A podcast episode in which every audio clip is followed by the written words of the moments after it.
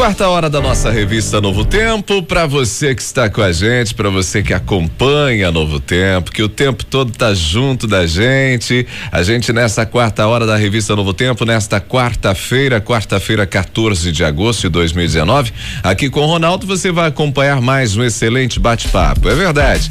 Na quarta hora do nosso programa, a gente já está inclusive entrando também ao vivo no Facebook, né? Quem acompanha a gente pelas redes sociais tem a possibilidade de ir lá no Facebook assistir a gente e não apenas assistir, mas também compartilhar nas suas redes pessoais aí a nossa conversa para que outras pessoas também nos vejam, né? E vejam essa conversa que está aqui entrando no ar. Hoje a gente vai falar um pouquinho sobre pais e filhos, vamos falar sobre educação de filhos e a gente está recebendo Isla Gonçalves, ela que é mestre em psicologia, é educadora e está com a gente no estúdio nos dando a honra de, da presença dela mais uma vez. Isla, seja muito bem-vinda, mas excelente tarde para você, tudo bem? Oi, para você também. Sempre um enorme prazer estar aqui com vocês. Muito obrigada viu, pelo convite. Isla, me diz uma coisa, é verdade, você que trabalha com esse universo todo das empresas e trabalha com treinamento e ajuda o pessoal a ter um desempenho melhor, resolve conflitos nas empresas, é verdade que o desempenho de muitos colaboradores ultimamente tem sido afetado por problemas com os filhos. É verdade essa história? Puxa vida, né? É, é seria muito grave a gente atribuir isso aos filhos, né? Ou as questões dentro Coitado de casa. da né? molecada. Né? Coitado do povo, né? Mas é, você tem razão um, um pouquinho na sua afirmação quando a gente fala assim, como é que está o emocional da pessoa? Seja qualquer profissional, né? Então, por exemplo, o que, que a gente vê? A gente vê que quando a pessoa tem um conflito dentro da família, é, é, automaticamente afeta é, o desempenho dele no local de trabalho e, e, não necessariamente os filhos, né? Mas toda a estrutura, às vezes a relação é, esposa-marido, marido com os filhos, esposa com os filhos, enfim, né? Essa relação familiar, sim, porque se é, é, o que, que a gente tem percebido, Ronaldo, que se em casa as coisas não estão bem, quando ele vem para o local de trabalho, ele acaba refletindo um pouco esse estado emocional que ele está. E quando ele reflete o estado emocional dele, aí vem os, é, o resultado, né? Eu, eu, costumo falar que a fatura vem, né? E, e, aí quando vem, a gente fala, e às vezes eu tô é, conversando com, com um, um, empresário e eu falo assim, é, pera um pouquinho só, mas por que, que você está fazendo isso? E ele fala, não, porque eu ando muito nervoso. Eu falo, ah, por que, que você está muito nervoso? E aí é onde aparece a questão. Né? Ele acaba relatando, então, é, que por conta, às vezes, de um problema familiar, de uma dificuldade com os filhos, de uma preocupação com, com, com a educação, de uma preocupação com o desempenho Exato. escolar, uhum. ele está tenso ele tá tenso e às vezes ele fala não é, é, o meu, meu, marido não entende ou a minha esposa não compreende. Eu tento fazer o ABC e o meu marido faz CDE oi né? É, e aquela coisa né?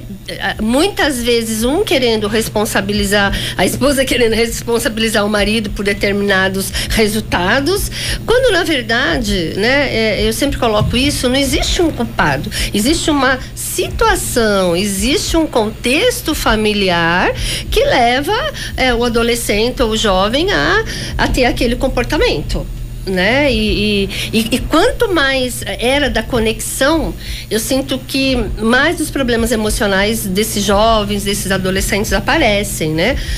Porque hum, eles não sabem muito bem o que fazer com isso, né? Porque é, é muito acesso à, à, informação, né, Ronaldo? E nesse, nesse, nesse, grande acesso à informação e e as próprias redes sociais, onde é, muitas vezes as pessoas tentam passar uma imagem de que está tudo lindo, maravilhoso em suas Sim. famílias e seus lares, né?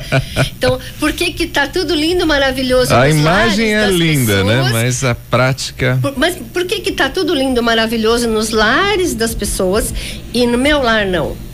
Né? Então a criança ainda... E quando falta comunicação, então, a coisa me parece que fica mais é, afunilada ainda, né? Claro que teríamos que analisar caso a caso para entender melhor. Né? É, porque cada casa, evidentemente, tem sua própria dinâmica, Exato. né? Ali tem uma série de elementos que às vezes afetam essa relação.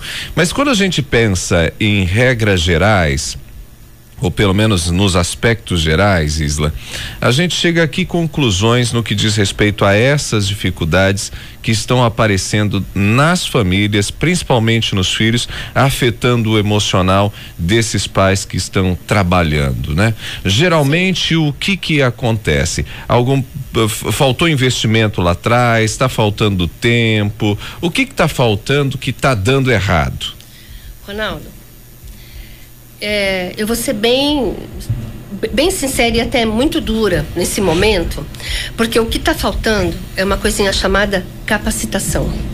Olha, se você é, é, pensar, por exemplo, para você chegar profissionalmente onde você chegou, você teve que estudar, você teve que ir para uma faculdade, você teve que fazer um mestrado, um doutorado, enfim, como eu. Então, nós estudamos, nós buscamos uma performance para chegar a sermos bons profissionais, não é isso? E aí eu pergunto, né?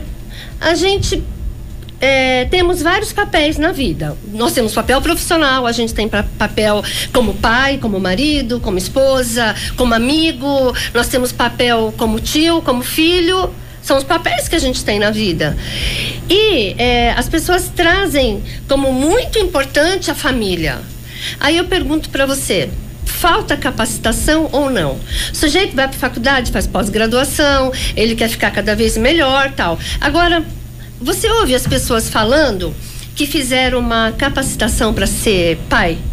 Ou que fizeram uma capacitação para ser mãe, ou que é, antes de casar fizeram ali uma, uma, uma pós-graduação de como ser marido e mulher, né?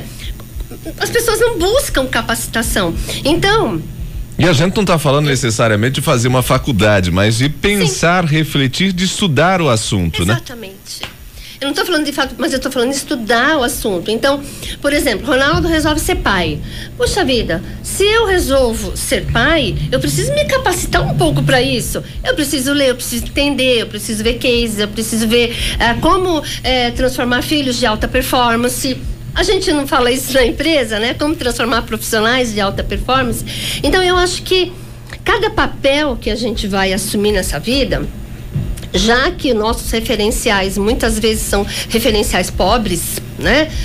Se eu for levar a minha relação com meu marido de acordo com como era a relação da minha mãe com meu pai, eu nem me casaria. Então eu tenho que refazer minhas crenças e meus paradigmas em relação a, a uma série de coisas para que eu possa ser feliz na minha união, né? Para que eu possa educar filhos de acordo é, é, filhos seguros, né? Eu não quero filho é, é popstar, não se você criar um filho seguro, com uma autoestima boa, já está de bom tamanho. Quer dizer, alguém que consiga lidar com as dificuldades da vida, porque eles vão ter que enfrentar problemas quando chegarem na vida adulta. Então, o que eu acho, assim, que não tem a mãe é culpada, o pai é culpado, não. A, a culpa é da, da nossa falta de preparo enquanto pai e mãe.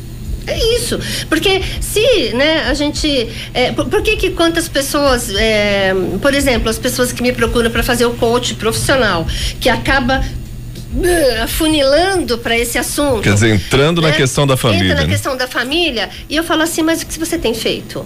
Ah, eu tenho feito assim, assim. Ah, então você tá você tá nutrindo o comportamento dele, né? Não, Isla, como assim? Não. Porque se você tem esse comportamento, você está nutrindo a permanência do comportamento do seu filho. Você percebe isso? Ah, não. Ah, porque meu filho não dá valor ao dinheiro. Ele pensa que dinheiro dá em árvore. Aí eu falo, mas quando foi que você ensinou para ele que dinheiro dá em árvore? Não, mas eu nunca ensinei isso para ele mas as suas atitudes, que atitudes você teve que levou ele a concluir que dinheiro dá em árvore? às vezes os pais não param para pensar que às vezes tem atitudes no comportamento que levam a essa conclusão da garotada, evidentemente não de maneira literal, mas acreditando que dinheiro brota assim. Ué, mas quando foi que eu ensinei diferente para ele? Né? Então, entende? Se você quer comportamento diferente, já dizia o nosso né, Gandhi lá atrás, se você quer um comportamento diferente, o seu comportamento também precisa ser diferente para que você produza novas, é, novos caminhos para o teu filho. Agora, o teu filho ele entendeu aquilo porque você ensinou isso para ele. Em algum momento da vida você ensinou isso para ele. Agora, como é duro para a gente parar e falar assim: ah, mas meu filho é assim por causa de mim? Não, teu filho é assim porque ele compreendeu os estímulos da dinâmica familiar que você disse no início dessa forma.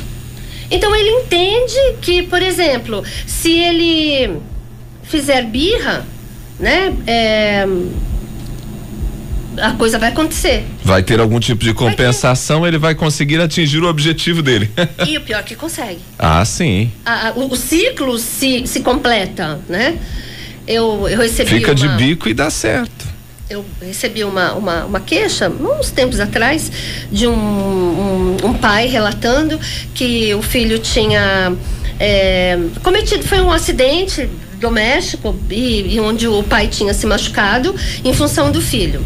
Certo. Era algo mais ou menos assim. O filho é, ficou bravo com o pai, porque o pai tinha negado alguma coisa, e ele saiu do carro e bateu a porta do carro com muita força. E, o, e a mão do pai estava na porta. Hum. E quando ele bateu a porta com força, esmagou os dedos da mão do pai. E esse garoto, de 13 anos, simplesmente saiu andando, como se nada tivesse acontecido. E eu estava com o pai. E eu perguntei, pai, e o que foi que você fez? O pai falou assim, Isla, eu fiquei tão chocado que eu chorei.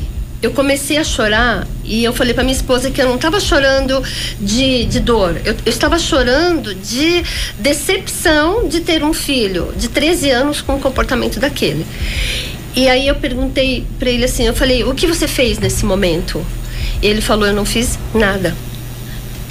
Eu falei, você não impôs limite para esse filho? Ele falou, não. Eu fiquei muito chocado na hora, mas você não chamou esse filho e conversou com esse filho para impor o limite, para mostrar pelo menos para esse filho o que ele havia feito? Não, porque meu filho é inconversável. Como assim? Inconversável. O que é isso? Meu filho, ele começa a gritar, ele não quer saber de conversar. A gente começa a falar e ele começa a cantar e, e sai de perto. E é a primeira vez que ele fez isso. O que, que você fez? Ah, não fiz nada. Ah, então tá. Então ele entende que quando ele começa a cantar, você para de falar. Então, Ronaldo, eu poderia ficar até amanhã relatando para você assim, o filho ele tem um modus operandi e quando você vai buscar lá atrás você encontra o fato gerador. É simples, só que por que o pai continua mantendo o comportamento? É uma pergunta. Porque quando eu oriento um pai e eu falo, pai, reverte esse negócio. Sabe o que o pai fala? Eu não consigo. Esse não conseguir, Isla, está é, relacionado a uma fragilidade emocional do pai, carência, medo de perder o afeto, de perder o amor, de não ser amado. Quais são as razões, assim, pelo menos as hipóteses, né? Porque cada pessoa, como a gente disse, é única, que às vezes movem um pai, ou na verdade paralisam um pai a ponto de fazer com que ele não tome nenhum tipo de atitude. Ou às vezes uma mãe, né? Que poderia ser o inverso e às vezes acontece também. Então, né? Trazendo hipóteses, né? Como você colocou bem. Então, sabe, Ronaldo, quando a gente tem filhos, né, é, automaticamente o pai faz uma associação como se o filho fosse uma extensão dele, né? E quanto mais esse filho se mostra uma extensão desse pai, desse, quando eu falo pai, eu estou me referindo pai e mãe. Quanto mais esse filho se mostra uma extensão do pai ou uma extensão da mãe, né, mais é, se percebe uma aceitação da parte do pai, uma aceitação da parte da mãe, né? E, e os filhos, principalmente quando eles têm irmãos, né? Esses, esses, essas pessoas, quando têm irmãos, eles ficam buscando, não assim, ah, não, eu vou ser igual a minha mãe, porque aí, né, eu tenho, né, é, é, né, a costa quente da minha mãe. Não, não, eu vou puxar meu pai, puxar, né? Que eu não gosto dessa palavra, mas, né? É, então, e quando nós temos um, um filho, que é a extensão, a gente, obviamente, que a gente tem um sentimento de ser a nossa extensão, automaticamente, bem inconscientemente, nós nos remetemos à nossa, à nossa infância como, como cidadão. Então, por exemplo, quando eu era criança, ah, meu pai fazia isso, meu pai fazia aquilo, minha mãe também. Olha, eu passei uma infância assim, assim, assim, eu me lembro que aquilo me fazia mal, bababá. Olha, Ronaldo, eu vou falar uma coisa para você. O dia que eu tiver meu filho, eu, quero, eu, eu prometo para você que meu filho não vai passar por isso. Sabe, se eu puder, eu quero trabalhar para eu dar uma vida boa pro meu filho, para eu, né, tá, tá, tá, eu Quer olha, dizer, é um discurso que acho que todo mundo que está ouvindo agora está se identificando, já ouviu em algum momento ou já reproduziu esse discurso. Você pode ter toda certeza. Então assim, eu não quero que meu filho passe por isso, sabe? Então, por exemplo, eu lembro que eu queria estudar muito, né? E, eu, e aí meu pai falava assim, não, você vai trabalhar. E eu, e eu, eu eu tinha, eu adorava estudar e meu pai falava assim: "Não, você com 12, 13 anos você vai trabalhar". E eu tive que trabalhar, né, com 12, 13 anos, e eu queria estudar. Então, olha, o meu filho, meu filho não vai trabalhar, porque o meu filho, ele tem que estudar só. Então, o meu filho antes dos 18 anos não vai fazer nada. E eu olho e aquilo já começa a me arrepiar, né? Eu falo, puxa, né? Quer dizer que o filho só pode estudar, o filho não pode trabalhar. E o filho vai viver do quê até os 18 anos, né? E, e aí, ah, porque o pai não, tem só que estudar, não pode trabalhar, tem que. E aí, a gente não vai ensinando para o filho de onde vem o dinheiro, a gente não vai ensinando para o filho que ele precisa ser um homem da sociedade que com 18 anos ele já deveria estar né, é, é, tendo comportamentos de um homem ou de uma mulher com 18 anos, minha maioridade, né? Então, não, mas aí tem que estudar. Eu não tive oportunidade, ah, mas meu filho vai ter ah, eu não tive a oportunidade de fazer. E aí você vai vendo algumas projeções muito ridículas até. Então, assim, ah, eu nunca. É, eu sempre quis estudar piano, né? Mas eu nunca pude estudar piano. Ah, mas o dia que eu tiver uma filha, eu vou colocar ela no piano. Ela tem que estudar piano. né? E aí, Quer dizer, projeta mesmo, né? Mas, mas na cara, algo assim, e a gente nem percebe. Aí a filha fala assim: Ah, mãe, mas eu não gosto de piano, mãe. Eu não me identifico. Não, não, mas é, toda menina é, de família tem que tocar piano, né? Ai, filha, porque olha, se você tocar piano, você vai tocar na igreja. Sabe, meu maior sonho é você tocando um hino na igreja. Aí, tá, tá, mãe, mas eu não gosto de piano. Mas Muitas vezes a filha vai, a filha aprende a tocar magnificamente o piano, porque a mãe quis, mas aí ela dissolve aquilo, não dá sequência, não, né, é, é, não era aquilo, ela fez aquilo pela mãe, pelo pai, enfim, mas não era a cara dela, a identidade dela. E muitas vezes a gente vai roubando um pouco essa identidade própria do filho. Quanto mais a gente vai roubando essa identidade própria do filho, mais ele vai se revoltando, mais ele vai, né? Então eu, eu acredito muito que as causas que levam né, esses, esses distúrbios que a gente vê na, na, na, adolescência é muito isso, essa projeção que a gente vai colocando em cima dos filhos. E aí, como corrigir isso? Aí realmente estudando casa a casa, a gente vê para que lado foi a dinâmica familiar ali, o que aconteceu nesse meio, né? Se foi o limite, se foi excesso de amor. Mas então o que, que a gente vê? A gente vê que lá atrás eles não conseguiram ajustar as coisas. E hoje. Agora é apagar incêndio. É, é apagar incêndio, mas eles estão tão, tão cheios de culpas e medos eu conversava com um empresário, ele falou assim, Isla, mas você não acha que se eu tirar isso do meu, do meu filho, é, não é capaz dele, sei lá, entrar em é, tentar um suicídio, alguma coisa assim, né? É, porque ele fica muito nervoso. Imagina se eu falar para ele, por exemplo, que eu vou, que eu não vou mais dar a mesada dele. Ele vai endoidar, né? E aí, né? O que, que eu faço com isso? Então é muito medo daquela reação do filho, né? Então é medo mesmo. Mas é um medo rebuscado de culpa, é um medo, né, é, é infundado, porque eu falo, escuta, Ninguém falou em tirar isso. O que nós conversamos aqui é de ter um diálogo, ter uma comunicação, né, para que você entenda é, o, o, que está no coração dele e que esse, que, que haja um, um diálogo entre as partes, né, para a gente entender Agora, o pai também precisa achar e, e crer que o filho não é uma pessoa com, com distúrbios mentais, né? O filho, ele raciocina. Né? É e muitas verdade. vezes ele não acha um, um espaço para estar se colocando dentro da própria família. Né?